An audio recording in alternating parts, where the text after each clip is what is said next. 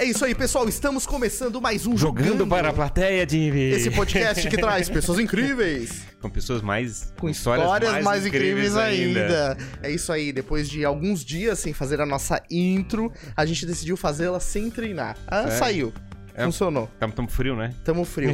Papo número 157 nesse podcast aqui que todo mundo acompanha, que todo mundo ama. Então já deixa o like aí nesse vídeo. É, fica à vontade pra comentar. A gente já tá acompanhando pessoas aí que já estão participando no chat. Porque hoje a gente vai falar de voo livre, Ferrari. Opa!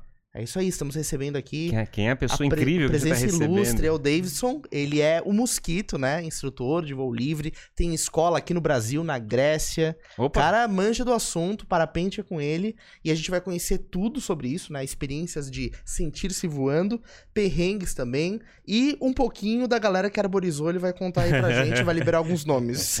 vai entregar. Beleza, Mosquito? Seja bem-vindo, cara. Ô, muito obrigado. Show de É. bola, um prazer te receber aqui. Prazer é meu estar aqui com vocês, poder contar um pouco do voo livre, que é a minha paixão, o meu estilo de vida e um esporte que me trouxe tantas alegrias. Mas Show é, tem, tem, tem rolo, tem, tem estilo de vida, né? Tem, o impacto não é só da atividade, tem ainda. É porque Como é que lida com a é vida? porque é um negócio tão intenso que você acaba só pensando nisso, né? Só Transformando a cabeça. A cabeça, né? Eu comecei como hobby, né? Como brincadeira, né? Me apaixonei pelo voo livre, Show. sendo escoteiro, indo no, no morro acampar, vi Uhum. aqueles caras voando de asa delta e foi instantânea, assim, a paixão por aquilo. E na época era, uma- era bem difícil o acesso a isso, né? Então, como eu era muito jovem também, Ele- então foi difícil. E depois ele que eu consegui voar, eu descobri que era aquilo que eu queria pra minha vida. Show. E aí muito foi. legal. Eu Aí descobri foi. que o, que o Mosquito ele é criador de rampas pelo mundo. Ah, é? Mas a gente vai descobrir isso depois da nossa Vinheta. vinhetinha. Isso aí. Dudu, larga o voo da nossa vinheta aí.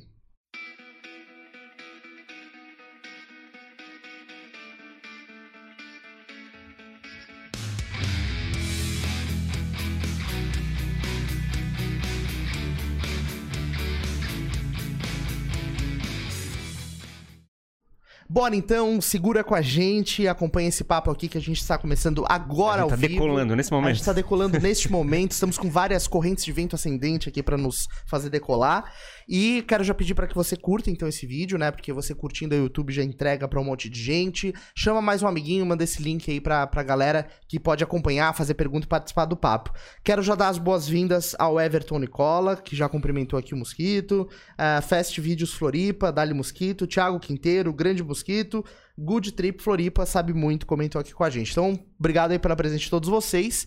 E vamos lá, a gente tava co- começando a conhecer a tua história, né, Mosquito? Eu falei pro Ferrari que tu criou várias rampas pelo mundo, é assim que se fala. É rampas é onde a galera É. se lança. Exatamente, é rampas, né? Porque como o esporte é um, é, é um esporte novo, né? Comparando com outros esportes, né? Foi criado nos anos, a asa delta primeiro nos anos 70 e o parapente ele veio nos anos 80 e eu comecei a voar já nos an em 94. Caramba, cara. Como é que começa isso? Eu não entendi agora. Tipo, 80 ele é criado? A asa delta, né? Não, pois aí, 70 asa delta tinha Isso, nos né? anos set- não, isso, Aí anos na 70. década de 80 o pessoal inventa o parapente. O parapente Quem é, é que inventa isso? Na verdade, é, isso aí são tecnologias criadas para desenvolver coisas para a NASA, para trazer os foguetes e tal, esses materiais, né, que são feitos. E também aí chegamos no paraquedas, né? E os Uhum. franceses, eles gostavam muito de escalar em Annecy, lá na França, então eles escalavam muito e depois para descer eles tinham dificuldade. Então eles começaram a pegar paraquedas, paraquedas mesmo, inflavam os paraquedas e desciam a montanha. Uhum. E eles foram vendo que mudando a forma, fazendo mais aerodinâmica, conseguia pegar ascendentes e começar a voar. Aí foi aí que começou o parapente O mesmo. paraquedas é aquele que a gente vê nas eh, filmes de Segunda Guerra, Primeira Guerra, não sei o que, é aquele redondinho. Redondinho, É, Aquela o redondo. É, até o redondo ainda não existia, né? Aí depois veio o dirigível, né? Que é o parapente. Que ele vira uma asa, assim, que ele Exatamente, que ele é quadradinho, que ele é quadradinho, que é comandável, aquele mesmo, um pouquinho mais moderno. Uhum. Então eles usavam isso, em vez de saltar de um avião, eles corriam montanha abaixo até ele entrar em voo e iam descendo a montanha. É que Ah, Até que saiu daí, o parapente é parapente, que é para a montanha. Ah, eu, ia, eu, Ah, eu ia perguntar isso, porque o paraquedas para a queda. É. E o parapente para o quê? Os cabelos. Não, é isso aí, porque parapente é para a montanha, né? Hum. Em francês. Então aí vem daí. É que eu, eu me, eu me lembro da, de filme de guerra, dos caras falando, "Mas que eu tô descendo aqui, mas eu não tenho. Mas que é, eu vou parar no meio do nada, no meio da floresta, não sei o que. Tipo, eu queria cair num lugar que fosse uma, descampado pra poder mas que é, sair junto. E mas que é, naquela época não tinha controle, né? Literalmente tu caía e caía. Exatamente, exatamente. Onde o vento levava. Onde- Até no exército eles ensinavam o tipo de uma rolagem, porque você caía rápido, então você tinha que fazer uma rolagem para não se quebrar, né? Na, na hora da Na queda. hora da queda. Ah, na hora porque é uma pouso. queda vertical, o parapente ele, É, ao ele, mesmo ele tempo. é um é, o, para- é, o parapente ele pousa. Você Sim. pousa, se você fizer um curso e aprender realmente como se voa, você pousa onde quer. Você pode botar um alvo ali, o cara vai pousar exatamente onde ele quer. Uhum. Mas o paraquedas não, no paraquedas ele caía a, Sólido. Ah, a mercê do vento, né? Então ele Tinha vai... que agradecer que tava no chão Exatamente. bem vivo. E a gente usa hoje em dia, além do parapente, né? Nós temos um paraquedas reserva que vai dentro da nossa mochila, que ele é redondo. Uhum. Esse é redondo, esse não é dirigível. Esse, esse não é dirigível. Claro que tem o dirigível também, para quem quer colocar o dirigível, que é bem mais caro, chama Rugalo, né? Parapente Rugalo.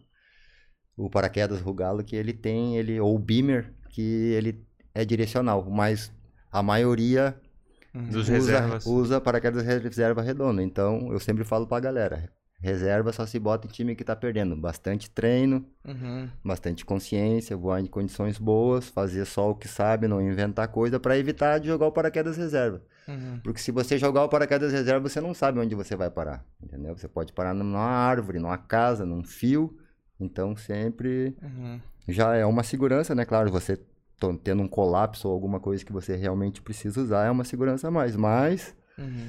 É sempre bom evitar. E ele já fica pronto pra armar, assim. Ou seja, ele, fica É, ele guarda, é. só puxa uma cordinha e ele. Isso, tem um acionador, você Hum. joga ele, ele, ele Pra, aciona. pra treino, tu tens que fazer isso? Tens que usar o reserva uma- alguma vez? É, lá na nossa escola a gente tem um simulador de força G, que você coloca a cadeirinha do parapente e gira a galera e deixa ele girar, ficar bem tonto e achar o acionador do reserva e jogar o reserva. Então Uhum. ele, antes de voar e tal, ele faz um treino de achar onde está o reserva e faz esse tipo de treinamento, né? Mas você chega, digamos, ah, mas que é num- numa, numa descida e coisa parecida, agora eu vou usar o reserva para me trein- treinar esse momento de, digamos, de pânico ou coisa parecida. É. Não chega a fazer isso, não? Dá pra fazer que aí a gente chama o CIV, simulação de incidente de voo. Aí você vai em cima de um lago, Uhum. tudo controlado por um instrutor, com uma lancha para te resgatar, uma ambulância ali do lado preparada para isso. Aí você vai lá, o instrutor manda fechar o parapente e jogar o paraquedas reserva, se você quiser. Uhum. Ou você fecha ele, Aham. faz as manobras, reabre, sai voando, pousa tranquilo. Mas se você quiser realmente sentir como que Uhum. é e como que funciona, você pode jogar o reserva. Em cima de um lago de água doce, né? Porque água salgada ela estragaria todo o equipamento. Então, Uhum. existe essa possibilidade. Eu já fiz três. Fiz um na Alemanha, fiz um em São Paulo e fiz um também na Holanda. Que massa. Uhum. É, você contou que a tua paixão por isso começou quando você via as pessoas voando e, e queria fazer isso pra tua vida, assim. Como é que foi esse início, assim, teu primeiro contato com o universo do voo livre? É, porque você falou que começou em 94, é isso? Isso. É, então, eu nasci em Cachoeira do Sul, no Rio Grande do Sul, cidade interior. Fui para São Leopoldo, Uhum. Mais ou menos São Léo Grande. Isso, 9, 10 anos aí. E ali eu entrei no grupo de escoteiros, né? Assim. E aí eu ia na montanha acampar e lá tem Sapiranga, que é um lugar muito famoso de Sim. voo livre, foi ali que eu vi. Então eu fiquei apaixonado de primeira. Só Como que é que o nome do... Não é Morro Reuter, é o outro morro, é morro de Sapiranga. o Ferrabras. Ferrabras, Morro É, Ferrabras, isso. isso. Aí lá eu comecei. Aí eu tive a minha, minha primeira experiência com a Asa Delta, né? Uhum. Mas como Asa Delta você precisa desmontar, transportar, montar de novo e eu não tinha condições, não tinha grana e não tinha condições. Uhum. Apareceu um francês lá, porque lá tem muita fábrica de sapato. Apareceu um francês lá com um parapente. E o Uhum. cara chegou com aquele saco, aquela mochila, abriu aquele saco e saiu voando. Eu falei, meu Meu Deus. Deus, coisa boa. Precisava dos amigos, ou da- do irmão, ou de alguém para me levar para voar e tal. Então ali eu descobri o parapente. E logo em seguida a galera da- do local ali começou a praticar, viu com ele, tá, um importou um, deu jeito que na época também era muito difícil, não existia internet, né? Uhum. O telefone ainda era de, Sim. de rodinha.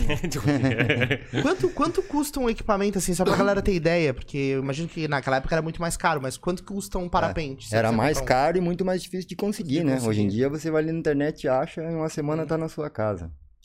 É, hoje em dia o custo de um equipamento bom, top, para você começar a voar a partir de 15 mil reais, Uhum. né? Novo. Novo. Tem os usados é, com laudo da fábrica e tal, porque o cara compra um. A gente tem categorias de parapente, né? Então Sim. você começa com um parapente de escola e ele é lento, super seguro.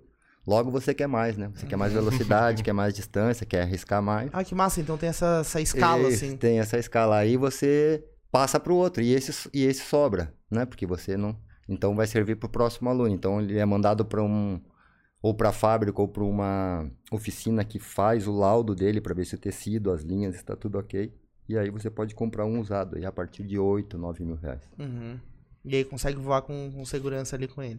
Você voa com segurança com ele porque ele vai estar com laudo, Sim, né? sim. Tudo certinho. Legal. E logo você vai querer passar para outro Sim, também. passar pra outro. E qual, qual que foi o teu, teu primeiro voo, assim? Tu se lembra desse O momento? meu primeiro voo foi em Monte, Negro, no Rio Grande Uhum. do Sul. Foi eu e meu irmão, tem um irmão mais velho que é policial, agora ele é aposentado.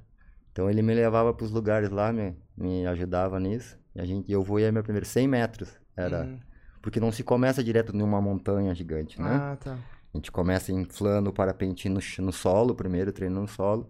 Depois a gente vai pro morrote, que a gente chama um Como- morrinho. Como é que treina no solo? Você pega o vento, você infla ele. ah, tem, tem que ter vento pra e poder. pra- Ou você corre, né? Você corre e aí você gera o vento relativo. Você tá parado, não tem vento. Você se começa a se deslocar, você tem vento, né? Aí tu consegue sair do chão ou ele só. Não só, sai do chão. Só treina o. Só treina, só treina a inflagem dele, Aham. o controle dele. Controle da pipa, né? Você Uhum. fica controlando a pipa.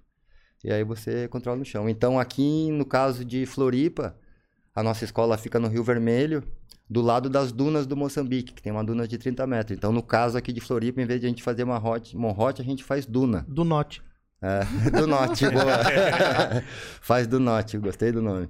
Então aqui a gente treina na duna. E é até mais legal porque você não. Lá no, na montanha, no morrote, geralmente você se arranha, se raspa, tem alguma pedrinha. Aqui na duna é super seguro que você brinca na areia, super divertido. A gente se mata de rir da galera Uhum. comendo areia, sai todo aí, mundo que aí nem treina saltando os montinhos Isso, da. Você da areia. controla a pipa no chão, aí depois sobe em cima da duna, controla em cima da duna e desce Aí voando. 10 segundos. Isso, Dá uns 10 10, 20 segundos. Às vezes, quando o vento tá bom, você até consegue ficar um pouquinho mais O voando. cara pousa e fala, eu quero de novo, volta pra assim.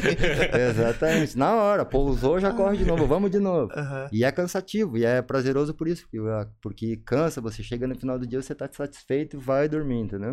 Uhum. É, Fica podre. é, exatamente. Mas aí como é que faz? Aí tu chega e como é que é pra, pra, pra, pra levantar a pipa, tu tem que chegar, segurar um monte de cordinha e sair correndo? Como é que.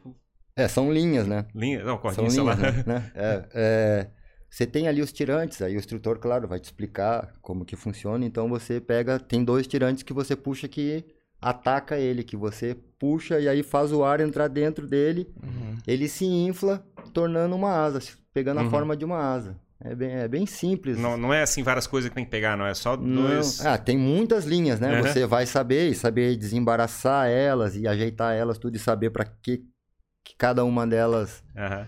é, Mas, serve. mas pra controla, mas controla. Mas controla basicamente duas para inflar ele na decolagem e depois mais duas para pilotar ele quando ele tá voando. Um que lado e outro. é um lado e outro e os dois juntos freia.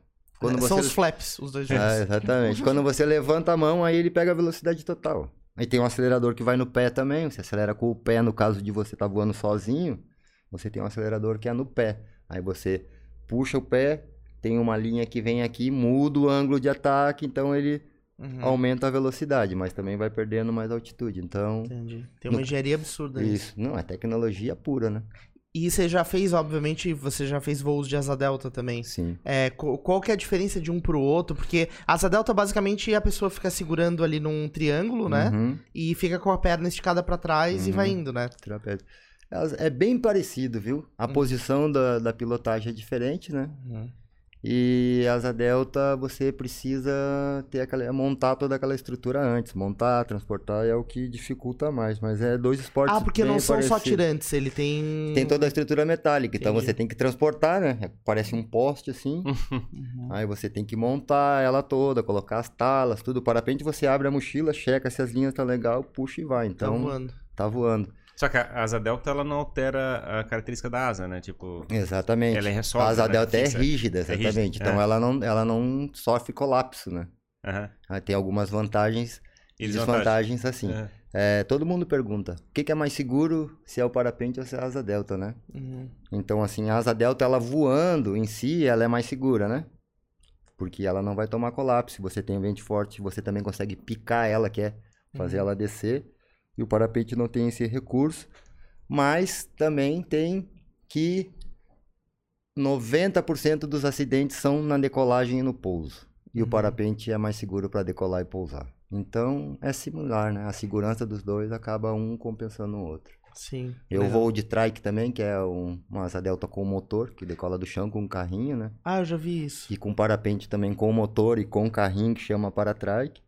Mas a paixão mesmo é o voo livre, né? O Uhum. livre é insuperável. Você não tem motor, você se aproxima dos animais, dos pássaros, eles não fogem de você, você voa junto. Ah, porque não tem, ba... é, Não tem qual barulho, o né? comportamento? Eles ficam ali na vida deles de boa. Na de lado. boa, como se fosse um pássaro a mais. voa do lado da gaivota. Do lado do urubu, da gaivota, da águia, principalmente de urubu. né? Sente de urubu. A galera fala, "Ô, eu, olha ali um passarinho, o passarinho. Eu falo, não, aquilo ali é um urubu. E eles, nossa, urubu. Já fica assim, eu falo, mas hoje eles não vão comer. É porque será? Porque o- é, que eu acho talvez o, o pássaro que usa mais a asa da mesma Exatamente. maneira. É porque ele come, o urubu, ele come coisa podre, né? Aham. Então, e o organismo dele precisa chegar até a camada de ozônio para poder fazer a digestão. Uhum. Então, ele precisa pegar correntes ascendentes e chegar até a camada de ozônio para poder purificar o corpo dele. Uhum. Por isso que ele é um mestre do planeia. Uhum. O urubu, o abutre, As que tem asa grande, Ah, vamos dizer assim. exatamente. Eles precisam, o organismo dele funciona para poder comer todas essas coisas podres, para poder purificar o organismo.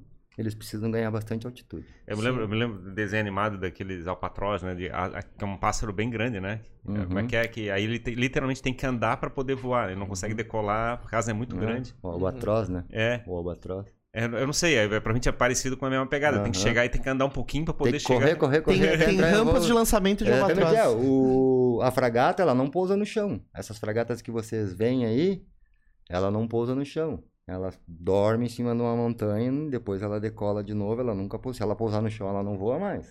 Sério mesmo? Tem Isso, passarinho que. Tem exatamente. pássaro que. não E ela disso. rouba a comida da gaivota, que a gaivota pode pousar, pegar o peixe lá e depois sair voando de novo, ela vem e se alimenta com o que a gaivota pega e rouba da gaivota. Aí ela assusta a gaivota, a gaivota larga e ela vai lá e come. Uhum. Porque ela não pode pousar, não pode ir Então ela vive sempre no alto. Sempre dorme no alto, e, dorme no alto, e decola não, no alto. Não decola do chão. Interessante. E aí, enfim, como é que foi indo o teu caminho na, no voo livre, assim? De repente você começou a treinar, a praticar com mais intensidade, a É. fazer parte dessa comunidade. Como é que foi a tua, tua evolução nesse Um caminho? amigo, um amigo próximo comprou um parapente e começou a voar. E eu colei nele, né? Ele tinha um Uhum. restaurante lá, eu ia lá todo dia, meio dia ajudava ele a servir, lavar os pratos rápido para liberar ele para poder me ensinar. Uhum. Comecei a voar, me apaixonei e sou, fiz técnica eletrônica e trabalhava numa uma é, oficina de computadores na época, MSX, aquelas coisas, chamava Meu mi- Deus. microfita chamava ainda Uhum. na época Microfita. do meu amigo Romeu. É. E comecei a voar e falei, "É, eu não quero mais trabalhar não. Peguei uma bicicleta, um parapentinho, botei na caroneira da bicicleta e saí pelo mundo. Aí vim pra Floripa, né? Conheci aqui Floripa e Isso. comecei Tu a veio de bike? Isso. Sério? Que massa. Uhum. Qual o ano mais ou menos, só pra ter uma referência? 96, por aí. Aí daí começou. Aí eu aqui cheguei, eu só voava sozinho, né? Era só pra curtir mesmo, era o hip alado, né? Hippie Aham, alado. hippie alado. E aí indo de lugar, aí voei em Torres, depois saí na guarda do Embaú, depois aqui Mas já, perto de Laguna. já tava na pegada de instrutura, assim? Não, não, não. Voava mesmo só pra curtir, né? Fazia outras coisas, entregava pizza, entregava jornal, fazia o que dava com a moto, né? E Uhum. depois com a, com a bike. Aí depois chegou aqui em Floripa, eu consegui comprar uma moto Uhum. e comecei a voar aqui. Aí eu fui pra Praia Brava voar. Então eu voava na Praia Brava, não tinha rampa nada. Aí eu fiz as rampas lá na Praia Brava, fiz a primeira uma das rampas, agora tem quatro rampas lá. Aham. Praia Brava, daquele morrão lá da norte da ilha, né? Isso. É, fica onde ali? Na, logo depois, quando o carro dá a volta lá em cima? Não? Ou tem uma, tem uma outra É, região? você tem, tem uma trilha que você não consegue é, De carro. ver ela de carro, assim, quando você passa, ela é imperceptível, ela é meio que escondida, assim. Mas só sobe caminhonete 4x4 ou a pé, né? Não vai carro comum lá em cima, na rampa, né? Uhum. Então eu comecei a voar ali. Quando eu pousava, tinha muito argentino naquela época, né, cara? muito argentino. Então eu pousava e os argentinos. Pousava na praia? É, pousava sempre na praia, né? É, não sabia voltar pra montanha, essas coisas assim. E os argentinos, eu não sei porquê, mas eles têm uma paixão por voar que é incomum dos outros, dos outros países, né? Eles são apaixonados por voo, né, cara? Uhum. Então eu pousava na praia e eles sempre perguntavam, ah, não dá pra me levar, não dá pra me levar. Eu não sei e tal. Aí eu falei com que eu digo que é meu instrutor, porque na época ele não era nem instrutor, né? Porque não existia nem a, a categoria instrutor. Perguntei pra ele se não dava pra conseguir um parapente de voar de dois. E ele topou. Aí a gente trouxe.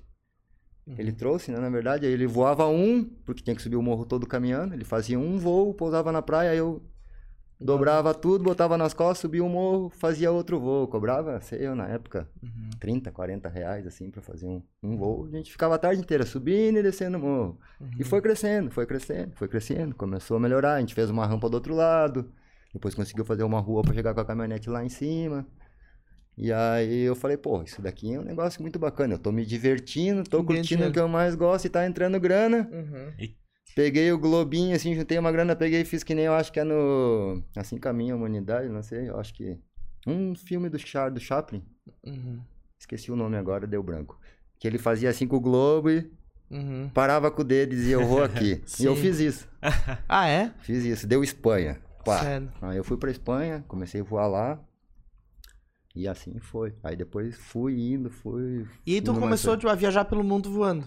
Viajar pelo mundo voando. É, e essa comunidade, ela é muito uh, unificada, unida, eu imagino, né? Você chega no país, já tem uma galera que voa, é, é uma paixão conecta a pessoa. Ah, sim, é uma família, né? É, um- ele- é um esporte. Agora tem bastante adeptos, mas é um dos esportes que tem menos adeptos no mundo. né? Menos adeptos? Menos, exatamente. Porque. É. Até, até quem joga peteca e coisa assim tem mais adeptos do que o voo livre. né? É um dos que tem menos. Pelo risco, pela, Uhum. pela, pe- não pelo risco, mas pela visão das pessoas que acham que É tem perigoso risco, que é perigoso e tal, e pelo custo também, né? Não é que nem Uhum. você pegar uma tab e botar quatro rodinhas e andar de skate, ou pegar uma pranchinha e surfar, né? Uhum. É mais difícil de começar, precisa de mais investimento, grana. Então, quando você viaja, você já chega no lugar e a galera já tem um pico. Hoje em dia já tem clube de parapente em todos os lugares. Aqui a gente tem clube em Floripa, em qualquer lugar onde tem voo tem um clube. Então você se associa, tem uma carteirinha, você pode voar em qualquer lugar no mundo e usufruir dos clubes, né? Uhum. Então fica super fácil. Você chega lá, você pergunta pro cara, ah, eu sou daqui e tal. Como é que voa aqui? O cara local sempre dá uma dica e tal, e você começa a voar. E Uhum. já a amizade fica na hora, né? E eu, eu imagino também que o prazer de tu ver paisagens diferentes a todo momento deve ser muito louco, né? E de cima, né, de cara? cima. Porque de cima é tudo diferente. Tem aquele programa do Discovery, Mundo Visto de Cima, né? Tem Ah. até Uhum. livro com fotos, assim, é, bem, Uhum. é bem louco isso. E, digamos, é, é, qual é a distância mais ou menos que consegue rodar? Fica em volta, normalmente, da, da região do pouso, da decolagem? Assim, em volta do morro? Ou, consegue- ou sai? Sai, sai. É, existem dois, dois tipos de voo, assim, básicos, né? Pra explicar básico, pra não Aham. complicar muito. Que é o voo de dinâmica, que chama lift, né? Que é elevador em inglês, que é de lift, que é o vento que bate na montanha e te empurra. Então você fica que nem aquelas bolinhas. Você, Uhum. você deve lembrar que tinha uma bolinha que você soprava e tinha Sim. um cestinho, você assoprava ali, a bolinha ficava voando em Sim. cima do cestinho. Esse é o voo básico de lift, que é Uhum. normalmente no litoral, você fica na frente da montanha, fica ali o dia inteiro se quiser. Se o vento continuar na mesma direção, você fica voando ali. E tem o voo de térmica, que é o voo de interior, que você pega correntes ascendentes, bolhas de ar, né? O sol esquenta a terra, a terra esquenta o ar e o ar quente sobe. E aí a galera Uhum. diz que a terra dá um peido, né? cara? Sim, é o peito da terra. O feido da Terra, exatamente. Aham. Aí você pega essa corrente e sobe. O recorde tá a 600 quilômetros Ah, tá. de distância. É que deve ter sido um peidão pra levar 600 quilômetros. ele, ele andou 600 quilômetros num voo. 600 quilômetros, exatamente. Os re- Todos os recordes mundiais são brasileiros, tá? 600 quilômetros? Que, que, é isso, cara? Cara, daqui é é Porto Alegre, mais, né? Mais. Não, mais, é, dar daqui é São referência. Paulo. Não, é 700, mas enfim, quase é São Paulo. Uhum. Daqui até Embu das Artes. E a maioria desses voos, é, quase todos eles, os recordes são quebrados aqui no Brasil, em Quixadá, no Ceará, que é um lugar propício para isso. né?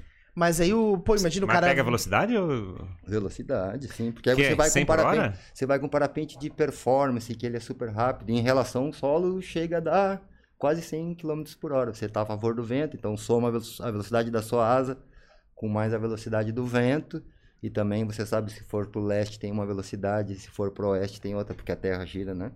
Mas não Então- dá muito pra escolher o É. destino, assim, né? Esse cara viajou É, 600 ele- km, ele foi usando o melhor vento, né? Exatamente. Ele não pode escolher pra onde ele tá Não, para fazer esse tipo de coisa, você tem que estar super bem preparado, primeiro fisicamente, psicologicamente, com um bom equipamento e com uma boa equipe de apoio. Sim. Porque você pode ir fazer 600, mas você pode ir a 50 quilômetros, 100 quilômetros, você tem que pousar. Sim. Então você fica na roubada, né? Então tem que ter uma caminhonete 4x4, uma equipe, GPS, spot e Comunicador. várias coisas. Rádio, Rádio, a rádio tem que carregar sempre, rádio né? sempre. Rádio, paraquedas reserva, capacete é obrigatório. Uhum. Mas aí você agrega aparelhos, né? Variômetro, que mede a sua ascendente, a sua descendente, Uhum. GPS, é, esse tipo de aparelho. Rádio, rádio tu, como é que é, tu usa pra falar com como é que é conhecido teu, tu define alguém que vai ficar de Exatamente, de você fala com a sua equipe, né? Todo Hum. mundo fica numa estação Uhum. e você fala com a equipe basicamente. Como é que é pegar chuva, assim, ou, sei lá, tem uma. Já tá voando lá e começou a chover. Isso influencia?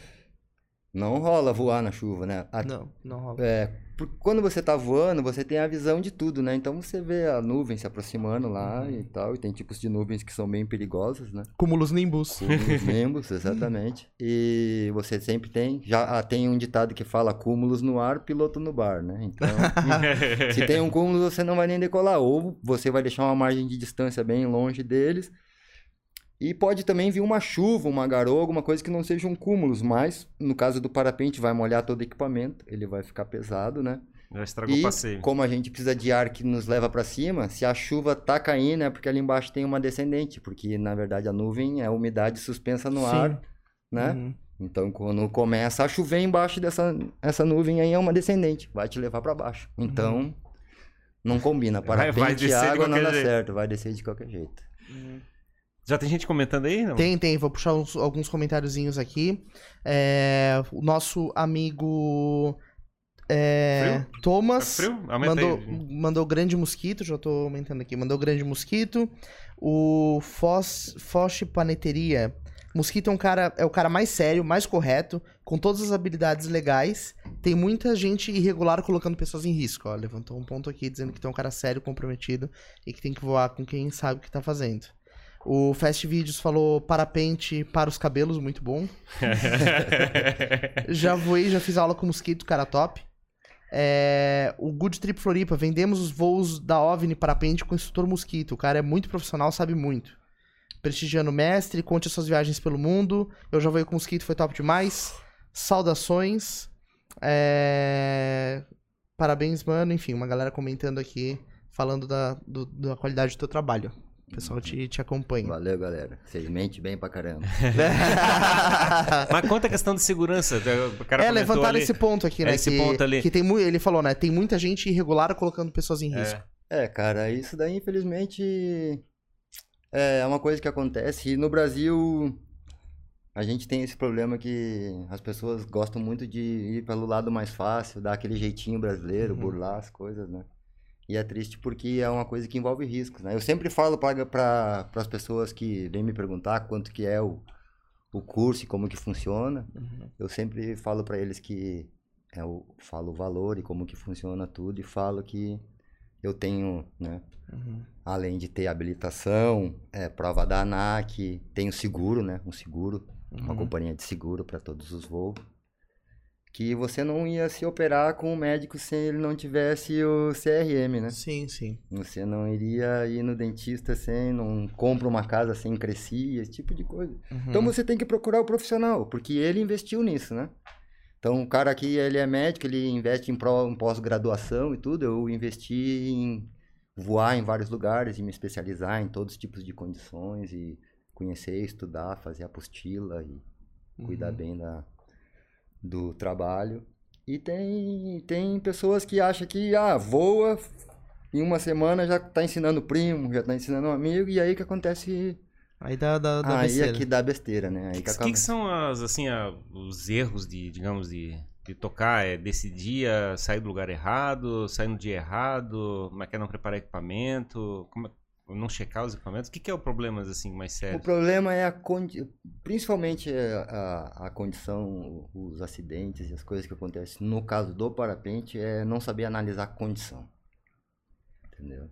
Uhum. Então, o que acontece? Quando você voa com uma pessoa que está interessada num assunto de verdade e estudou para te ensinar as coisas, para que, que, que, pra que que serve o professor? Para te ensinar, né, cara? E no caso do parapente, eu vou, eu já passei por situações de risco que eu evito que o aluno vá passar. Então, ele não vai precisar passar por aquele perrengue, por aquela agonia e, e botar a vida dele em risco, porque eu já vi aquela condição, eu já vi que ali tem perigo, então eu posso orientar. Então eu vou levando ele, voando comigo sempre quando eu vou e quando eu autorizo ele. Hoje tá bom para você. Uhum. Hoje não tá bom para você. Você fica no chão.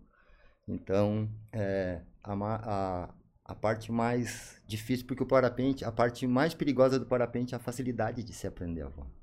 Porque é fácil, você vai ali, você vai ali na duna, eu levo você na duna, qualquer um de vocês aqui eu levo na duna ali e eu boto vocês para voar em uma tarde na duna. Ó, o Dudu vai fazer isso aí.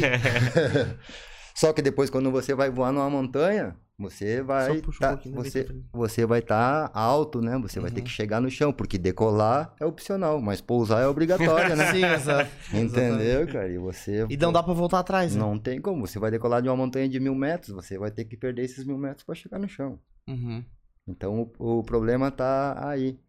E o risco dele é mais a condição, não, não saber observar a condição, porque ela é invisível, né? Sim. Então você tem que sentir, é no faro, no cheiro, olhar uma fumaça, biruta, Uhum. nuvem. Isso daí vem com o tempo. Não adianta você querer achar que você vai aprender tudo correndo e vai poder passar isso para outro, porque não vai acontecer. É uma coisa que leva alguns anos, entendeu? Sim, sim, tem que ter cancha. O equipamento em si, normalmente, é no- a última preocupação, então, assim. É, o é é equipamento, dando- se você comprou um equipamento bom, com laudo, para sua habilidade, que é um parapente de escola, não tem, o equipamento ele não falha, Hum. entendeu?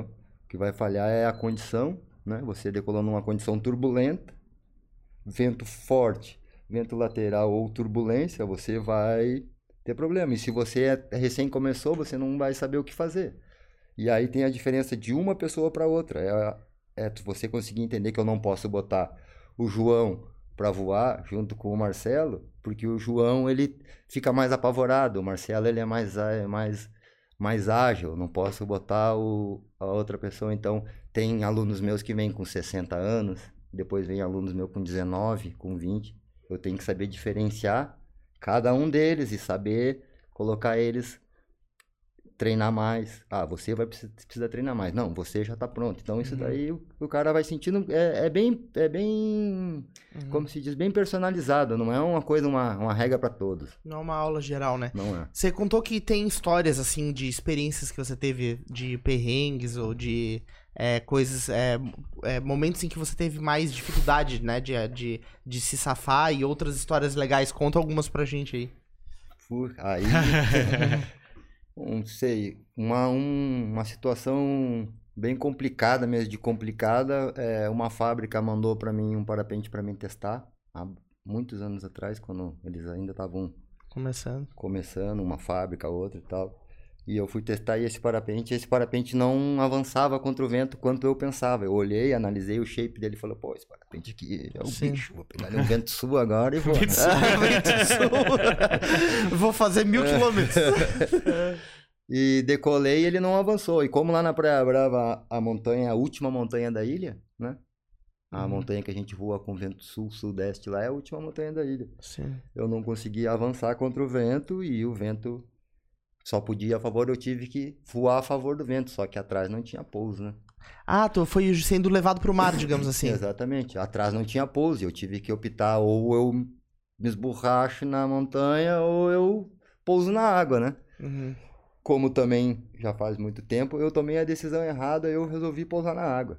Aham. Eu pousei na água, pulei do parapente, chegando perto, pulei do parapente, só que era inverno, Ai, meu Deus. frio, Nossa, de cara. bota, de macacão, de capacete. Longe da praia tava próximo?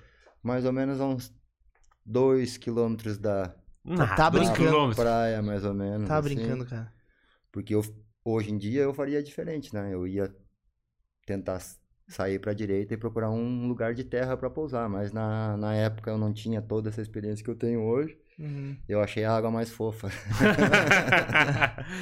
E, E aí eu pousei na água e, cara, e agora? O rádio molhou. já era. Telefone celular nem existia naquela época, né? Uhum. Mas eu tinha um radinho daqueles.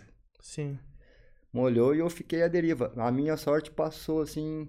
Tava vindo lá de alto mar, eu acho que do Arvoredo, um, um barquinho. Kid Pescador chamava o nome do barquinho. Tá lá na ponta das canas até hoje. Uhum. Veio, parecia que eu tava vendo a minha nossa, a Nossa Senhora vindo no, no mar, assim. Pois é, porque é uma loucura, tu estando lá no e o norte cara da ilha. viu, viu É. eu pousar na água e veio na minha direção e me resgatou. Porque a, a- Porque se ele não Caramba. tivesse passado e não me resgatado. Pô, cheguei a me arrepiar, cara. Que Não, loucura pois isso é, aí. porque eu já. Como é que é?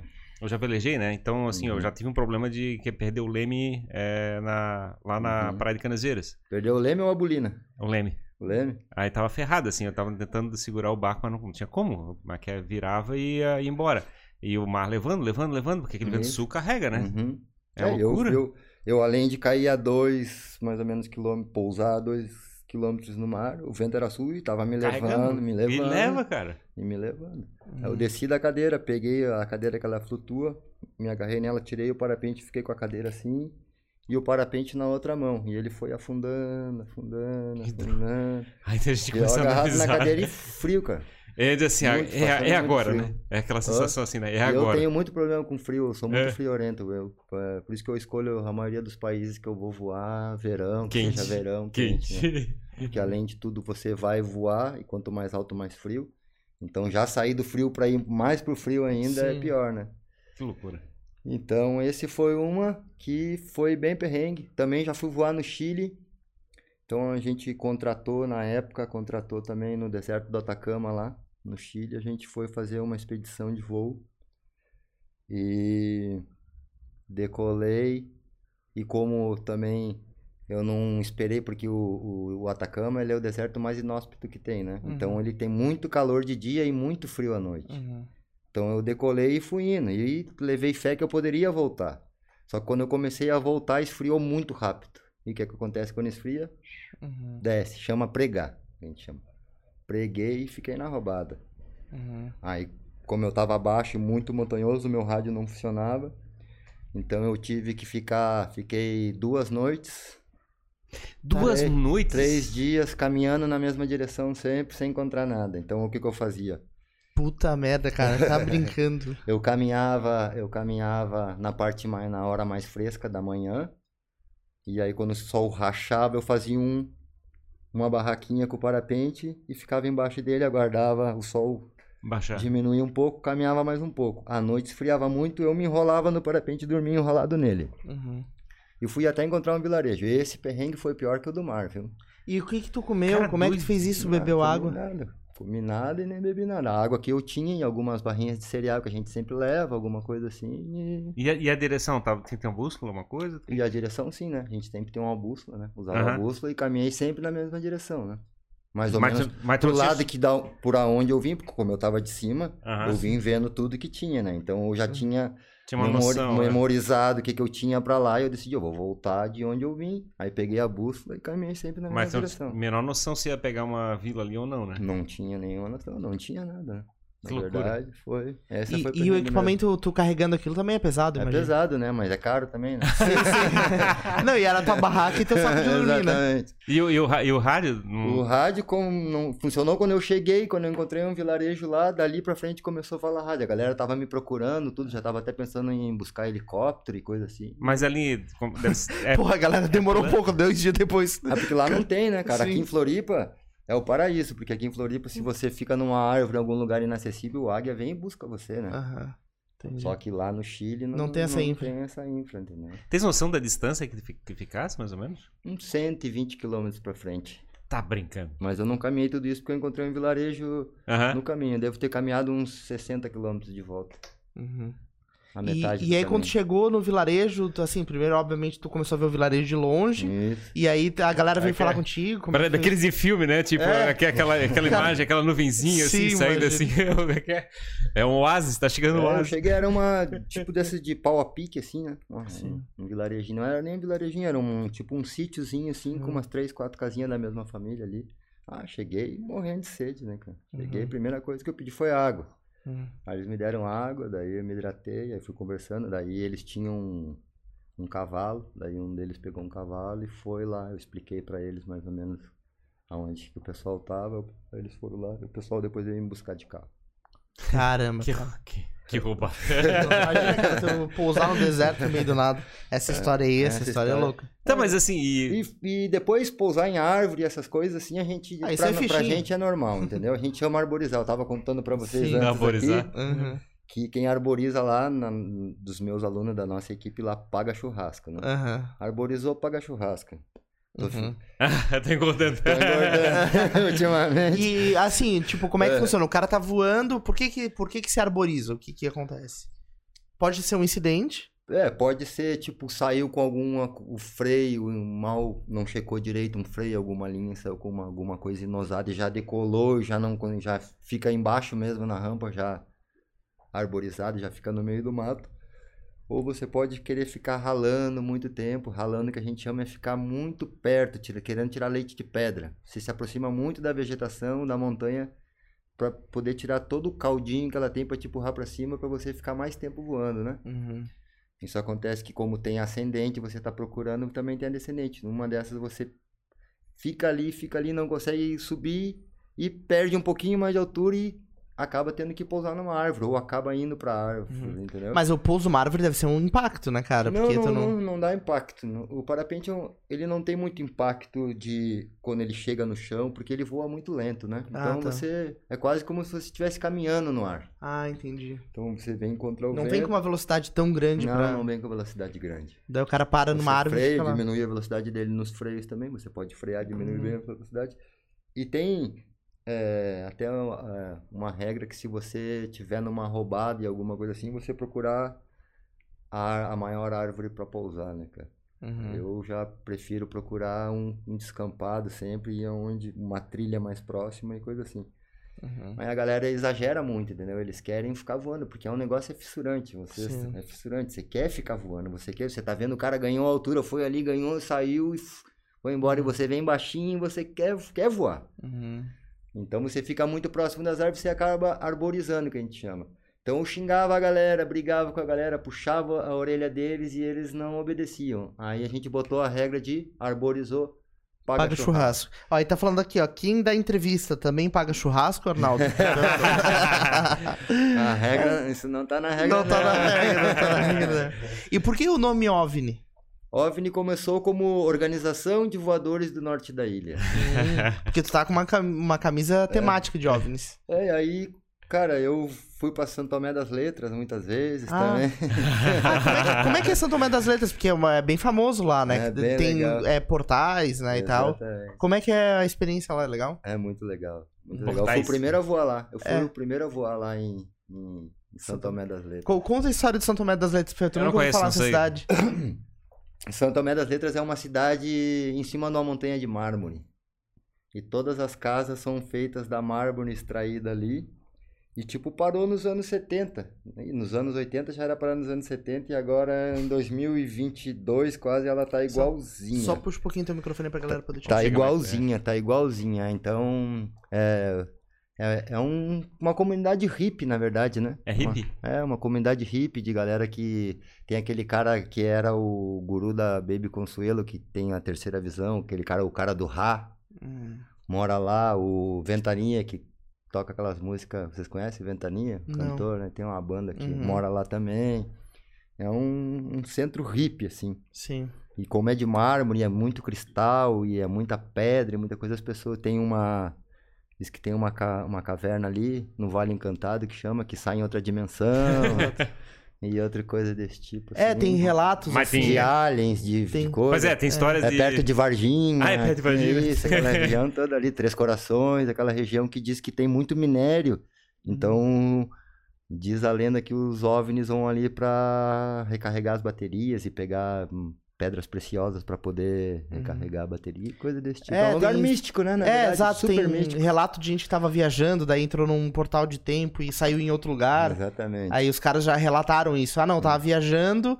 Aí, de repente, quando eu olhei, o cara tava em outro país andando, assim. tipo, tem gente que relata É, isso. tipo Tem coisa. bastante de loucura lá. E aí eu já conhecia Santa Tomé das Letras, né? Porque no começo a gente tinha, chamava era Braba Radical.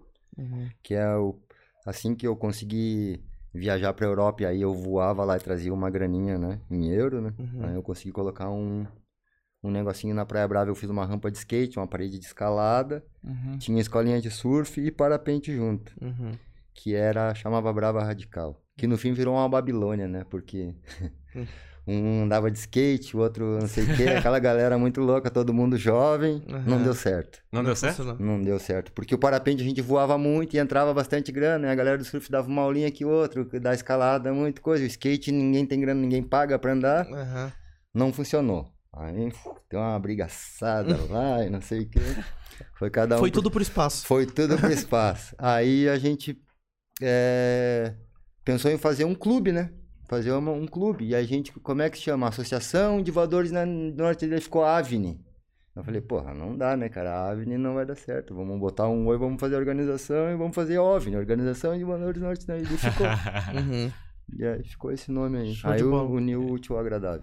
E fica que chama atenção, óbvio, né? Ó, o pessoal tá falando aqui, ó. É, mais alguns comentários. O Ismael Pantaleão, família OVNI, não só uma equipe. A Marila Paladino, mestre do ar. Mestre do ar. Argentina assistindo. É verdade que amamos voar.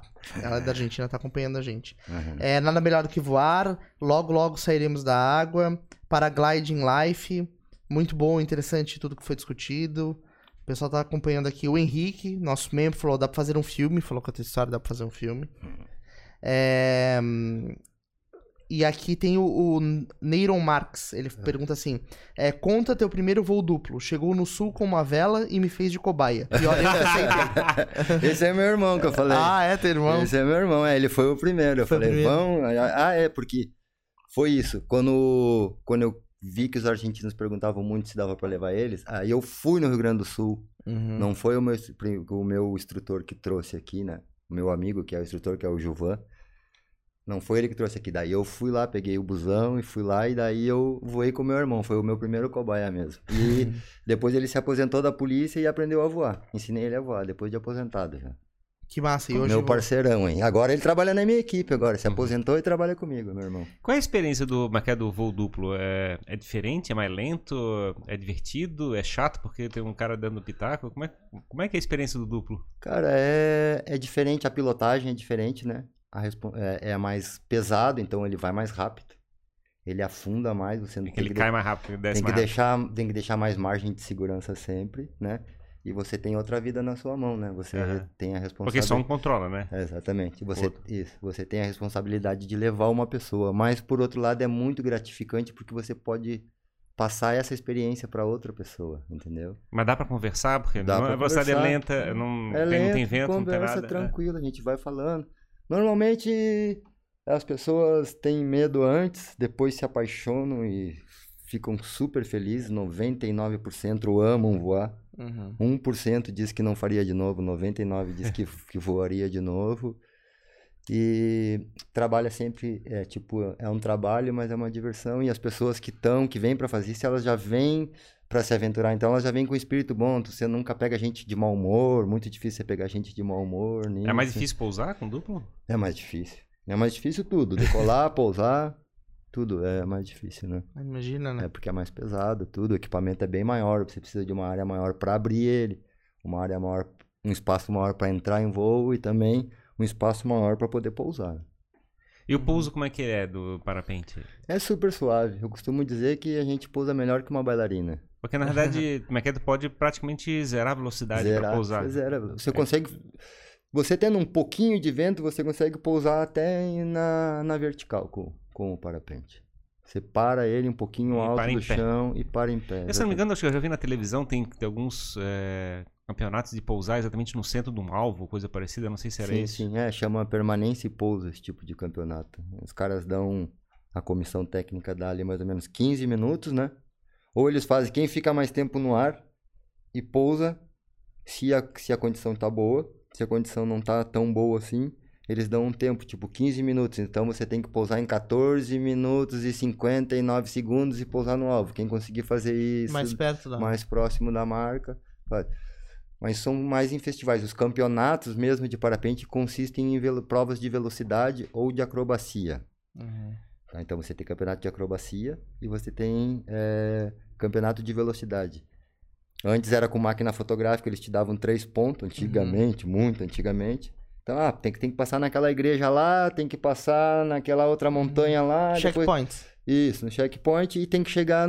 Então você decola, o cara que tá na da comissão técnica liga o cronômetro no seu tempo, anota seu nome na, na planilha, tal hora você decolou. Uhum. Você sabe, porque ninguém não, é, não decola todos ao mesmo tempo, né? Não tem como. Ou se a condição tá boa, fica todo mundo voando, daí dá o start, daí vai todo mundo. Hoje em dia é tudo feito por GPS, então eles te dão os points, então você tem que fazer essa triangulação e quem faz isso mais rápido, quem chega primeiro, Ganha. ganha. E tem, tem como dar looping com. É, Eu ia perguntar da acroba- acrobacia. acrobacia. Enrolei a língua aqui. Cobra Que- Mas que é, looping, looping é uma, uma estratégia, não sei se, se é possível isso. Sim, o looping é possível e é uma, não é uma no- manobra tão difícil. A manobra mais assim plástica e mais radical que tem É hoje em seca. dia é, é o tumbling, né? Infinite tumbling, porque Uhum. o looping você dá o piloto vai para frente, Uhum. né? Você vai para frente e aí faz o looping, né? E ele não é tão tão Mas aí o, o parapente ele não fecha ao contrário que nem guarda-chuva? Porque assim? você faz energia, né? Ah, Porque tá. você energia, Tem a que ter energia, velocidade, a é. velocidade. Os parapentes de acrobacia, eles são menores e têm Uhum. as linhas maiores, é um parapente especial e mais reforçado para acrobacia. Então ele tem mais energia. O Infinite Tumbling, o piloto vai de costas. Uhum. No- é um looping só que de, De costas. Esse- essa é uma manobra que é Punk. é punk, é muita pressão. A força G, né? Você tem que. Falando da asa e do parapente, da diferença também, que a, na asa você vai sempre junto da asa. Então a, a asa ela voa mais rápido. Mas você vai sempre junto, então você não tem força G. No parapente você está distante da asa. Sim, Então você é um, faz um pêndulo. Uhum. E a força G é uma delícia. Aí é que tá. Mas a, a acrobacia é um, digamos, é um esporte, vamos dizer assim. Uhum. Mas o que eu vejo, assim, pessoal passeando aqui na, na ilha, eu vejo todo mundo bem devagarinho, de isso, boa, isso, isso. É, bem zen. Aqui na ilha tem alguns pilotos de acrobacia, sim. Eu faço algumas manobras, mas não, não corro o campeonato e evito elas, faço elas de, de acordo com o meu estado de espírito. Tem dias que eu tô mais propício a fazer uma dá de louco. mais radical, mais radical e dependendo da condição também, tem dias que eu tô bem tranquilo, né? E tem uma galera que se dedica só a isso, né?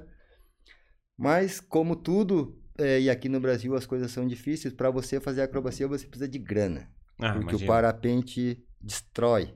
Você Uhum. precisa estar trocando de parapente Vai estressando tudo, né? direto, estressa as linhas, estressa tudo, começa a estourar tudo, então se torna caro. E se fosse como o tênis, que o cara vai ali, ganha um jogo e ganha 500 mil dólares, valeria a pena, né, cara? Mas no Uhum. parapente você vai lá, faz tudo, ganha o campeonato, o cara te dá um troféuzinho, né, velho? Sim, aí não dá, aí não dá pra repor. Como é que é essa história de é, um monte de parapentes no ar, assim? É muito difícil, porque às vezes a gente olha o céu e tem vários, né, num dia Aham. bom. Uhum. Como é que faz pra organizar tudo isso, assim, não chegar um muito perto do outro? Tem uma lei de trânsito, né? Tem uma lei de Ah. A gente tem uma lei de trânsito, né? Tem toda uma Tem lei de- briga? Tem. Por rádio? Assim, sai daqui! Tem, tem briga? Tem, tem briga, porra. Tem briga. Porra, porra. Briga, no rádio, se fosse no rádio era bom, é no berro mesmo. É o famoso fechou o pau no céu. Aí. boa, boa. Ô, seu filho, ah, please, eita, ei. E, e é super simples, porque é a mesma, é a mesma do carro, né, cara? É a mesma do carro, entendeu? Você passa pela direita e o outro passa pela esquerda, Ah, tá, entendeu? tem mão de direção. Isso, é mão normal. E quem tem a montanha a direita tem a preferência. É super simples. Quem tá com a montanha à direita tem a preferência, o outro tem que abrir. Na Inglaterra é o contrário daí. Na Inglaterra é o contrário. É sério? É sério, não? boa, boa. É, Eu não, não, é, sei. não deve ser sério, então. É, Não, não, na Inglaterra não é o contrário, não. é sério. Não sei porque eu nunca voei lá. não, vou poder- foi um dos países que eu não fui ainda voar lá. Mas pelo frio também e- Sim, e, sim. tudo. tá? Então quem tem a montanha direita tem a Quem preferência. tem a montanha direita e a é a regra básica, né? Uhum. Então não tem como errar. Aí quando um vem e, e não respeita isso, aí o outro berra. Sai daí, pô. Mas ninguém chega a é que é, passar perto pra, pra ficar enchendo o saco. A gente voa. Su... Não, pra encher o saco, muito difícil, né? Só que se tiver algum cara muito. Até porque, Marrento, até porque ele tá se marrento. arriscando. Porque se ele. Só se ele for um suicida, né, cara? Sim. Porque se ele bater no outro, vai os dois pro chão, né, cara? Sim. Então, É feio, cara, né? É feio. Mas, cara, a gente sabe que o ser humano é capaz de tudo, né? Uhum. Mas acredito que ninguém é louco o suficiente assim. O que acontece é o cara se perder mesmo. Se, tipo, aqui aconteceu um acidente na Praia Mole alguns anos atrás. Que o cara foi pra frente e foi fazer uma manobra que chama espiral, né? Que você vai fazendo em espiral e você vai derivando. Então, você faz uma espiral, você não vai fazer uma espiral sempre no mesmo lugar. O vento tá numa direção, Sim. então cada espiral que você dá, você vai derivando pra trás. Ele não olhou pra trás e levou outro junto. E aí, enrola um no Caiu outro? os dois. Isso. Caiu Enrola os dois. as- E aí jogaram paraquedas reserva, caíram. Os dois caíram, né? Com um paraquedas reserva, claro. Mas ficaram bem os dois. Ficaram bem Eles os... pegaram de porrada lá embaixo. é, ficaram bem os dois é, no chão, só que um deles ficou pendurado pela a alça do paraquedas reserva na, no penhasco e as linhas do parapente ficaram enroladas no braço do outro que estava em cima Meu Deus, cara. e o cara não resistiu e tomou a decisão de puxar um canivete e cortar as linhas. Aí o que estava embaixo acabou falecendo. Que Caramba, cara. É, acontece. Então eles não ficaram bem. Eu achei que eles tinham ficado Eles pousaram os dois, até ali o instante estavam bem, né? Mas aí bem. o, Uhum. que, o que ficou em cima da pedra ficou bem. O que ficou embaixo, ele cortou as linhas, então ele caiu Uhum. e acabou falecendo. Caramba, cara. É, tem. tu tem... tomar uma decisão difícil tem- no- nessas horas. É, exatamente. Ele, dele- ele também, ele, eu cheguei a conversar com ele, né? E ele me falou que ele tomou essa decisão por não tanto pelo braço, que ele ia perder o braço, mas também porque ele ficou com medo, como ele estava com os paraquedas reservas abertos, Podiam ser e o carregados. vento arrastando, ele ficou com medo que o paraquedas reserva ia arrastar ele para baixo e ia morrer os dois. Então ele, ele tomou essa decisão de cortar, né? Uhum. Que, É. que coisa. Punk, meu Deus do céu. Uhum.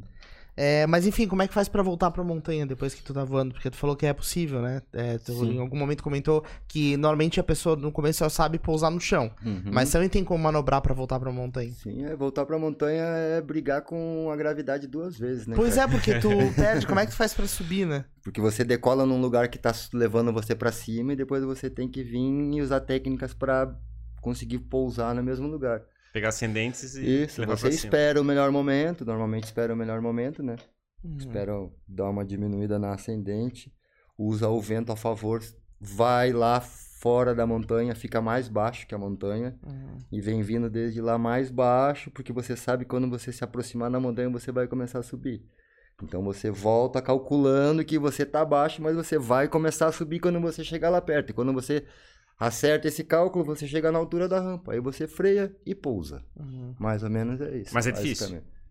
No começo é difícil, é difícil. Pega, é, é, pega é, a manha. é, pega a manha. É a parte mais, como assim, que dá mais medo no começo, assim, é pousar na rampa, assim, é...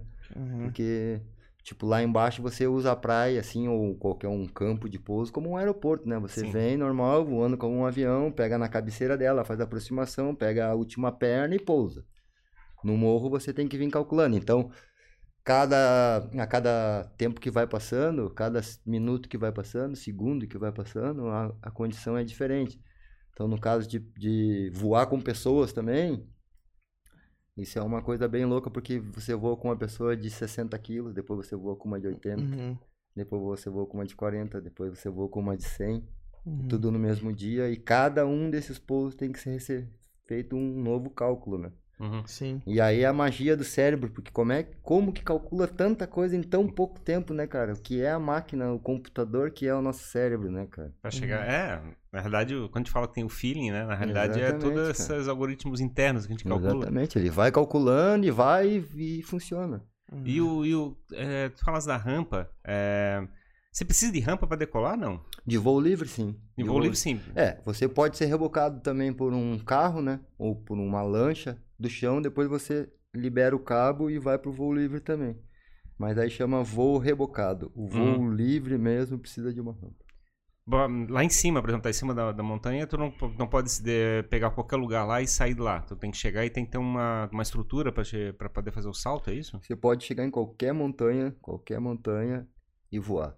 Mas você precisa da condição estar certa nessa montanha. O vento tem que estar de frente, não pode estar muito forte, não pode ter muito fraco. E você também tem que saber observar as nuvens e o horizonte e a fumaça e as plantas, como eu falei, para você saber Uhum. se não tem rajada, se não tem térmica muito forte, porque você não consegue ver as térmicas, né? Se não tem térmica muito forte, porque a térmica e o vento junto gera turbulência, né? Porque Hum, Quando fala você. quando tem que montar a rampa, quando montar a rampa, o que, que é? Isso? Uma estrutura? Ou Mon- é abrir o espaço? Abrir a rampa, faz... montar a rampa, na verdade, fazer a rampa é decolar primeiro, né? No lugar e aí dar uma limpada no espaço e depois esse lugar começa a ter mais adeptos e acaba ficando famoso, né? Você chega Ah, tá. lá... Não, não é necessariamente uma estrutura Não, mecânica. não é- tem, não tem madeira. É, é o próprio morro, uma pedra, um Aham. pedacinho de morro onde não tem árvore, onde você consegue montar o parapente. Claro, daí você decola a primeira vez, dá uma ajeitada no parapente, decola de uma pedra alguma coisa. Daí, se você quer realmente voar mais vezes naquele lugar, você tem que ir lá dar uma limpada melhor, manter, dar uma ajeitada, entendeu? Uhum. Se precisar botar um pedacinho de madeira como uma rampa para você ter um pouquinho mais de espaço para correr. Entendi. Ah, essa, essa estrutura de São madeira natu- não é necessária, não, não é teoricamente. necessária. É natural. As rampas de parapente são, são rampas naturais, de grama ou de, de mato ou de pedra ou o que, o que for. Na frente da, de onde você vai saltar, né? Onde você vai Uhum. chegar, é, como é que é? Tem que, é, não é bom que tenha árvore, ou, ou tanto faz, ou, não- não- essa não é uma preocupação? Como é que cuida isso aí?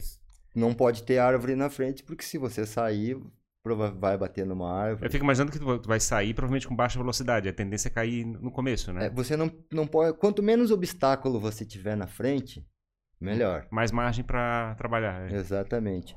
E o vento, quando ele bate em algum obstáculo, ele também gera turbulência e rotor. Se você passar com um vento forte atrás de uma árvore grande, você vai, vai ter turbulência. Se você passar atrás de um prédio, se você Uhum. passar atrás de uma casa, nada mais é do que um fluido, né? O vento ele é um fluido, só que ele é um fluido invisível. Para você ter uma noção assim, chegar mais pó- próximo para enxergar o vento é olhar para um rio correndo na uma corredeira. Então você tem uma pedrinha quadrada, você vê o que, que Uhum. como que a água Passa por ela. passa por ela, uma pedrinha triangular, uma redonda, uma pontuda, uma pedra maior, uma menor. Então você tem essa noção de você tem essa noção aí de, de como que o vento se comporta quando ele bate num obstáculo. Legal. Hum, legal. É, bom, temos ah, mais dois pontos aqui. É, eles estão falando pra contar a história. Deixa eu pegar aqui. Do voo feito pelo Pedó, Uno e ele. Ah, essa daí é boa, nem lembrava dessa, galera. É, tem um amigo meu que chama Pedó, ele é instrutor lá em Caxias do Sul. Isso em. Ah, que 90. 2000. Eu acho que é 2020 anos atrás. 2000, 2001 no máximo. A gente resolveu sair e um pouco mais acima e nós nos encontramos aqui em Floripa e a gente pegou um uninho que ele tinha e a gente foi, resolveu ir até o Rio Grande do Norte, descobrindo rampa e tal. Então a gente estava passando pela Bahia, a gente já tinha voado, acho que um ou dois anos antes em Arraial da Ajuda, fizemos a rampa de parapente lá da Praia da Pitinga em Arraial da Ajuda, foi, foi nós que fizemos. E nessa ida para lá a gente passou pelo Monte Pascoal e o Pedal teve a feliz ideia de dizer, porra, se o Pedro Álvares Cabral descobriu o Brasil por esse morro, nós temos que voar lá, né, cara? Aham. Aí nós subimos lá, chegamos numa comunidade indígena. Aí os índios nos levaram lá pra cima da montanha e pro Monte Pascoal, deram uma limpada lá pra gente e desceram, a gente dormiu lá. Aí decolamos no outro dia, fizemos um voaço lindo, fomos até Curumuxatiba Prado, chama Praia do Prado, e lá tem aquelas falésias, sabe? sabe? Uhum. falésias, começamos, terminamos o voo nessa falésia. Só que o Pedó é, deu uma entre uma falésia e outra, a gente chama de dente, né? Tem os Uhum. ventures, que o vento acelera e tu não tem ascendência. Ele não esperou, não teve paciência o suficiente para ganhar bastante altura para cruzar, ele cruzou baixo e não conseguiu.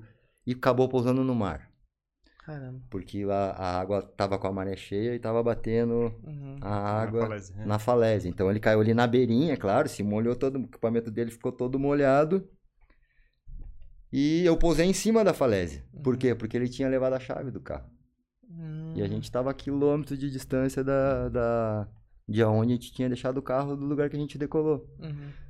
Então eu pousei, aí desci a falésia, ajudei ele a sair da água, tirar o equipamento, tudo. Chegou lá em cima da falésia, a gente falou, e agora como é que a gente volta, né, cara?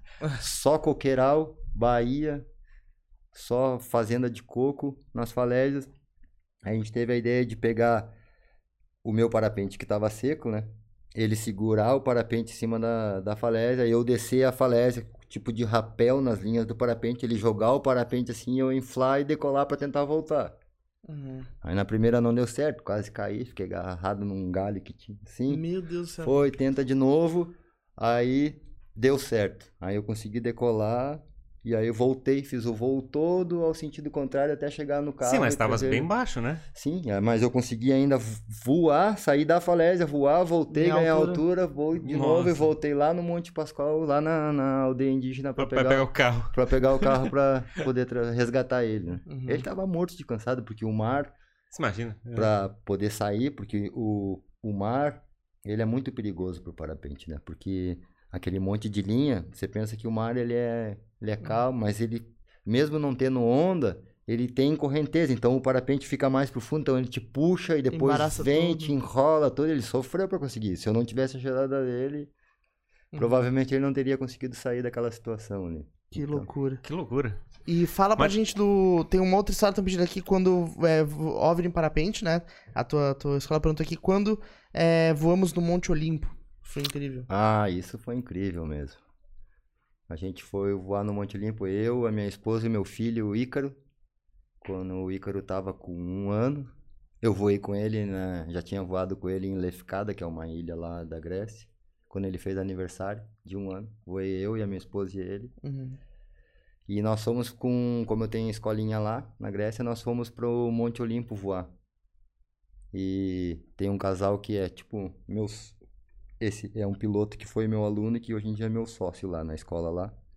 Então eles ficaram com as crianças, com o Ícaro e com a, filhinha deles, e eu fui voar com a minha esposa e a nossa intenção era voar e pousar na praia. Mas o voo foi tão gostoso que a gente voou no Monte Olimpo e ainda conseguiu voltar de novo onde ele estava, pousamos na rampa no Monte Olimpo. Isso Uhum. foi uma foi uma coisa bem legal, foi um feito bem legal, porque o, o Monte dos Deuses, né, cara? Uhum. Eu gosto muito da Grécia. Eu fui parar na Grécia pelo sonho do Ícaro, né? Sim. Eu falei, porra, se o Ícaro foi voando até o sol, lá deve ser bom demais pra voar, né, cara? Fosse pra Grécia por causa disso. Por, por isso. A primeira vez que eu fui, já vou agora, 15 anos já faz que eu vou pra Grécia todas as temporadas. Que Menos na, na pandemia agora não deu, né? É. Pandemia agora foi A complicado. Grécia, o Monte Olimpo é uma ilha, né? Lá, né? O Monte Olimpo é uma montanha no continente da Grécia. É no, é no né? continente. No mar Egeu. Mar Egeu. Uhum. Mas é, então é na, na parte continental. É que tem Na várias ilhas. Tem várias ilhas na Grécia. Uhum, 1365. Nossa. Nas ilhas o pessoal não, não faz. é, 10% só das ilhas da Grécia são habitadas. aham. Pô, A gente, a gente tem a escola numa ilha, Tem? que é do lado da ilha do Onassis, a ilha de Scorpion, que é uma ilha bem famosa lá. Então a gente tem escolinha lá nessa ilha que chama Lefkada. Uhum.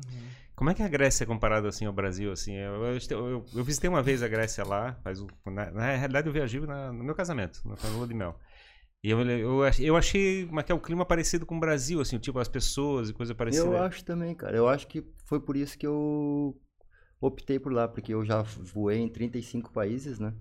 Fui em 40 e voei, consegui voar em 35.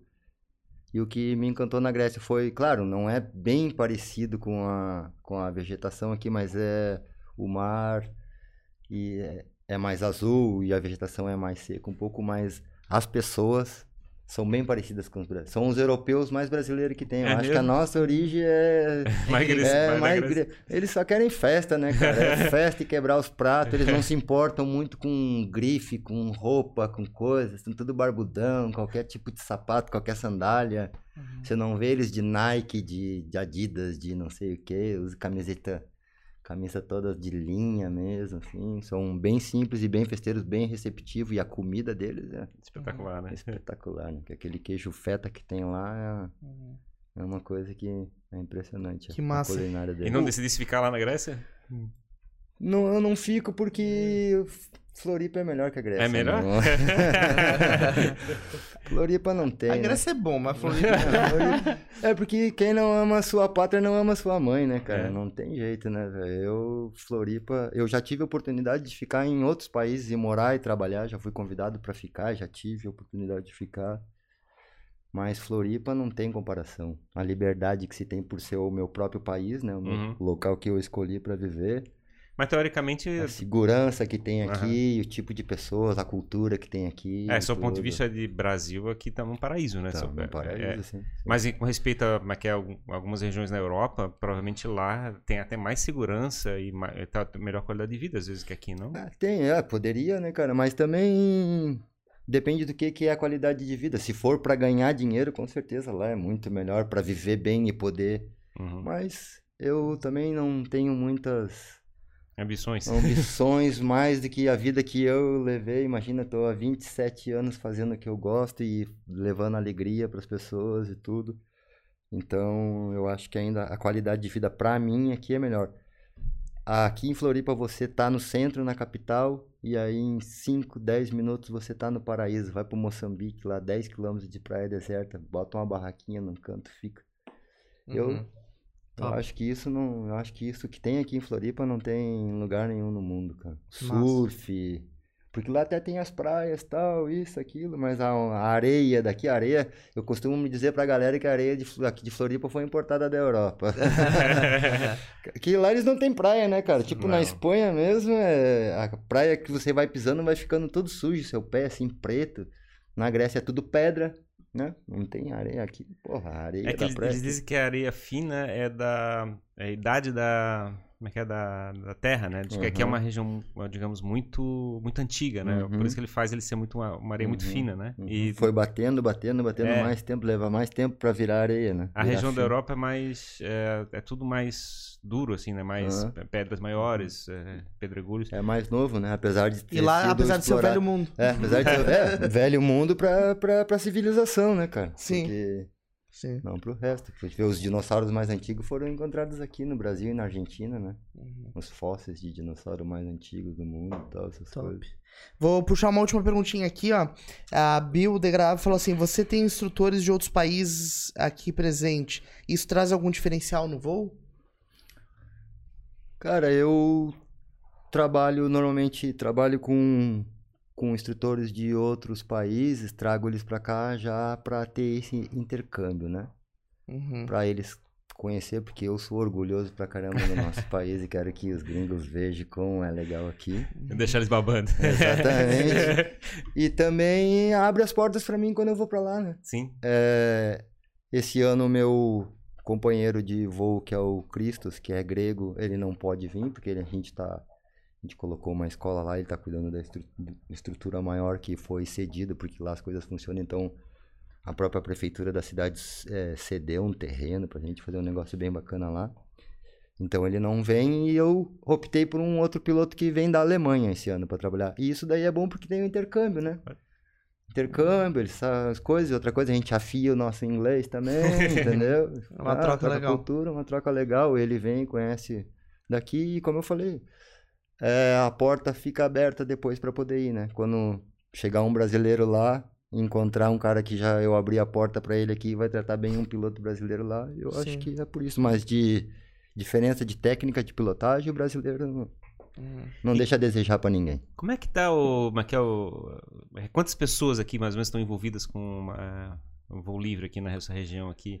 Aqui, no geral, assim, assim, é. não- Chegar, pergunta chegasse... na minha equipe. assim, Não, mas como- eu Ah, fico pensando assim, tu provavelmente estás instruindo há quanto tempo? as- as pessoas? 27 anos. 27 anos. É, Deve ter fa- 25, né? Deve ter fabricado uma, uma, é uma geração de Uma- pessoas mais, apaixonadas. mais de mil alunos, com certeza. A gente estava tentando fazer uma estatística ali, eu e a minha esposa, de esses dias. Não conseguimos chegar a todos, porque a memória também falha, né? Na época de juventude não era fácil. e hum, 1.200 e alguma coisa alunos formados, e que esses aí já viraram instrutores, já formaram outros, e já formaram outros, e outros, e outros, bastante. Aqui na região, acredito que ativo, pilotos ativos, deve estar em torno de... Por esse número aí. Uns mil. Aqui na Uns no... mil, aqui deve em ter. volta Na, na grande Florianópolis. Florianópolis deve ter uns mil pilotos, mais ou menos. E aí, assim, tipo, Eu dá, acho. dá um É. dia legal, bonito e coisa parecida, saem todos correndo. É legal, né? Porque também distribui, é que nem o surf. Uns surfam na Brava, outros surfam na Mole e o parapente também. Dá pra voar na Brava, dá pra voar no Santinho, dá pra voar no Rio Vermelho, dá pra voar na Mole, dá pra voar na Lagoa, dá pra voar no Matadeiro, dá pra voar em Santa Mara. Então, divide um pouco pra cada lado, acaba ali, que não- ali- aquele morro das sete voltas ali da, Da chega Lagoa. da Lagoa. Aham. Ali é pra condição de vento sul, sudeste, moderado. Ali, É, eu, eu- ótimo. quando- eu vejo, não, como é que é, fica pinhado de uma hora pra outra, Fica, assim. fica, fica. É que quando a condição tá boa aí, um WhatsApp vai botando em grupo, em grupo, vai chegando a galera e, e lota. É. Lota mesmo. Muito massa. É, bom, Mosquito, estamos muito contentes com esse teu Legal, legal. rápido pouso aqui no nosso podcast. É, Os muito trocadilhos estão terríveis. É, estão terríveis, hoje estão terríveis. É, a gente fica, fica, acha muito massa conhecer histórias diferentes, né? Aham. Nichos diferentes do que a gente tá, tá acostumado. A gente não tinha falado com ninguém dessa área ainda, então é um papo emblemático pra gente, né, Ferrari? Aham. É legal, é acho também, eu acho... E assim, eu acho impressionante como, a gente tem coisa diferente pra gente experimentar e descobrir, né? Na É verdade. nossa região. Bom que tu pensa assim, porque já tá intimado a voar, né? Vocês dois. Pois é, só vocês quero ver. três, né? Só Tem quero a ver. equipe Eu aí. quero ver o Dudu. O Dudu vai É. regar. Olha só, vai regar. Muito legal estar aqui, porque, cara, poder difundir o esporte, né? Que nada mais é do que difundir o esporte. Uhum. É muito legal aí. Quero agradecer aí pela, pela, o, pelo papo. Agradecer aí as meni- minhas assessoras aí, que são as super Top, meninas. top. Ela solta aqui com a gente. Minha esposa. Sabrina aí, que também deu uma força legal, tá sempre, Sim. sempre segurando a onda aí. Valeu, Top. muito obrigado aí. Valeu. Muito massa, obrigado por compartilhar o teu tempo aí com a gente, com a galera que acompanha aqui o Jogando Pra Plateia. É, tenho certeza que o pessoal vai curtir bastante aí, o- quem assistir depois, quem acompanhou tá curtindo. O Henrique, nosso membro aí do canal, disse que esse papo foi massa, então a galera, Valeu, galera valeu. curtiu. Valeu. É Esse é, aí. sócio, né? Esse é sócio. Valeu. É, ele é sócio. Vamos gente- levar ele pra voar então também. Então tá. A gente se vê no ar, seja no podcast Falou. ou lá voando Fechado. contigo. Como é, que- como é que faz? Mas quer, mas quer tu dar uma. Mas quer. É, é, tu oferece normalmente um passeio uma vez para o cara experimentar, depois tu dá uma É, o- aula. o, como é que funciona intuito isso? é ensinar a voar e crescer o esporte, né, cara? Então Aham. a gente tem o voo duplo instrucional, que é um voo duplo que você vai só simplesmente vai voar comigo e eu vou te dar algumas dicas, vou deixar você dar uma pilotadinha para você primeira sentir. experiência. É um voo experimental, né? Aham. E aí se você quer continuar o curso e aprender a voar realmente, esse valor desse voo que você fez comigo já é descontado do curso. E você segue o curso. Se você falar, não, pra mim só a experiência de voar tá boa, não tenho tempo, não tenho grana, não quero voar, não quero aprender a voar, E o curso. você o, paga só o- pelo seu voo o instrucional. curso é quanto tempo? Quantos voos? O voo é uma média de 80 horas de treino, tá? Então você pode é bem personalizado, você vai quando você pode, quando Uhum. você quer, e eu tô sempre à disposição, então você, ó, amanhã eu posso, aí eu marco você, pode vir. Tem teórico e Tem prático? teórico e prática, tem, você recebe um, o material todo digital para estudar.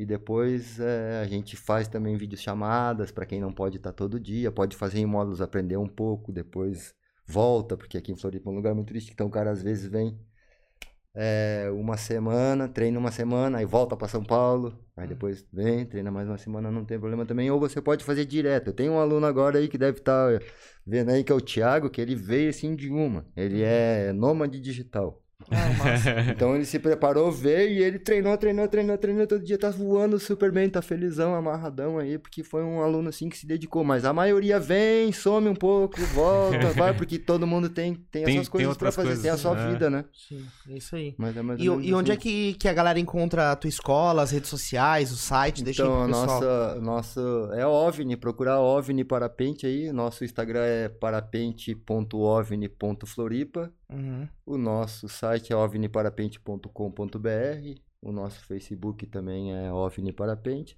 O pessoal Bem pode entrar em simples. contato. É, em contato porque, cara, depois da pandemia, a gente tinha um local, assim, fixo mesmo, assim, sabe? Num ponto estratégico na Praia Brava e tal.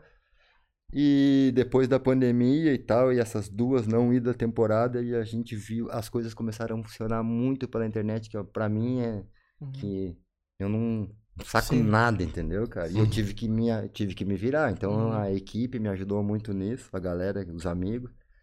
Então a gente começou a trabalhar muito por, por Internet, redes né? sociais agora. Aí o que, que a gente fez? Eu tenho a escola que é no Rio Vermelho, né? Que eu falei que é do lado da Duna, onde eu tenho um simulador, a Duna. Uhum. Tipo que nem o Tony Hawk tem uma rampa de skate Sim. em casa, eu tenho a Duna na- Tem a Duna. lá na escola. Aham. E eu fiz um. Opa, desculpa. Eu fiz uma van.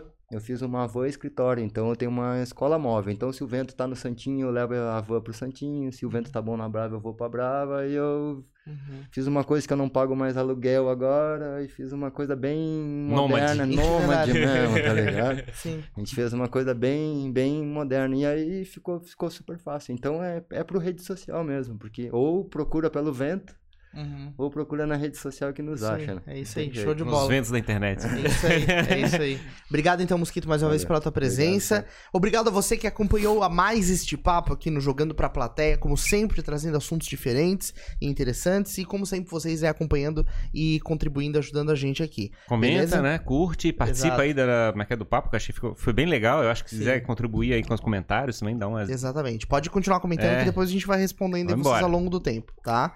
É, Inscreva-se né, no nosso canal. Se você ainda não é inscrito, inscreva-se. A gente tem 157 papos disponíveis já e tem muito mais papos a vir aí pela frente. Ah, além deste canal, nós temos o canal de cortes do Jogando Pra Plateia. Lá tem os melhores trechos dos papos que a gente faz aqui com as pessoas que a gente recebe. É, Lá vai ter um corte do que, do Mosquito? Pô, tem- ter- mas teve história Não, bacana. teve hein? muita história. Teve história legal. Não sendo corte de cabelo, pode É é? isso aí, é isso aí. Então vai ter, vão ter uns cortes lá desse papo ali Não, pra é é- não, não, acompanhar. não tem a razão do nome mosquito, né? Que a gente ia perguntar, não perguntou. Pois é, né? Qual que é? Vai ter esse... Então vamos fazer esse corte agora. Por que que teu nome é Mosquito? Sacanagem. Não, cara, é... Ah, Foi, mas que a, a gente tava falando questão de colégio, de o pessoal pegar no pé. é, Não, normalmente eu sacaneio quem me pergunta isso, mas eu não vou sacanear vocês, vou contar a verdade. É, eu, eu sou, na verdade, eu sou o Mosquitinho. O meu irmão era o Ah, Mosquito. tá. Eu herdei o apelido dele. Entendi. Mas quando vem um me sacaneando muito e pergunta por que, que você é o mosquito, eu falo porque eu sou o pênis longo. e assim nós terminamos este episódio do Jogando pra Plateia. Assista o pênis longo cortado lá no nosso canal de cortes, beleza? É isso aí, pessoal. Muito obrigado e até o próximo episódio do Jogando. Jogando para a plateia. Até mais. Valeu, pessoal. Até mais. Valeu, Dudu.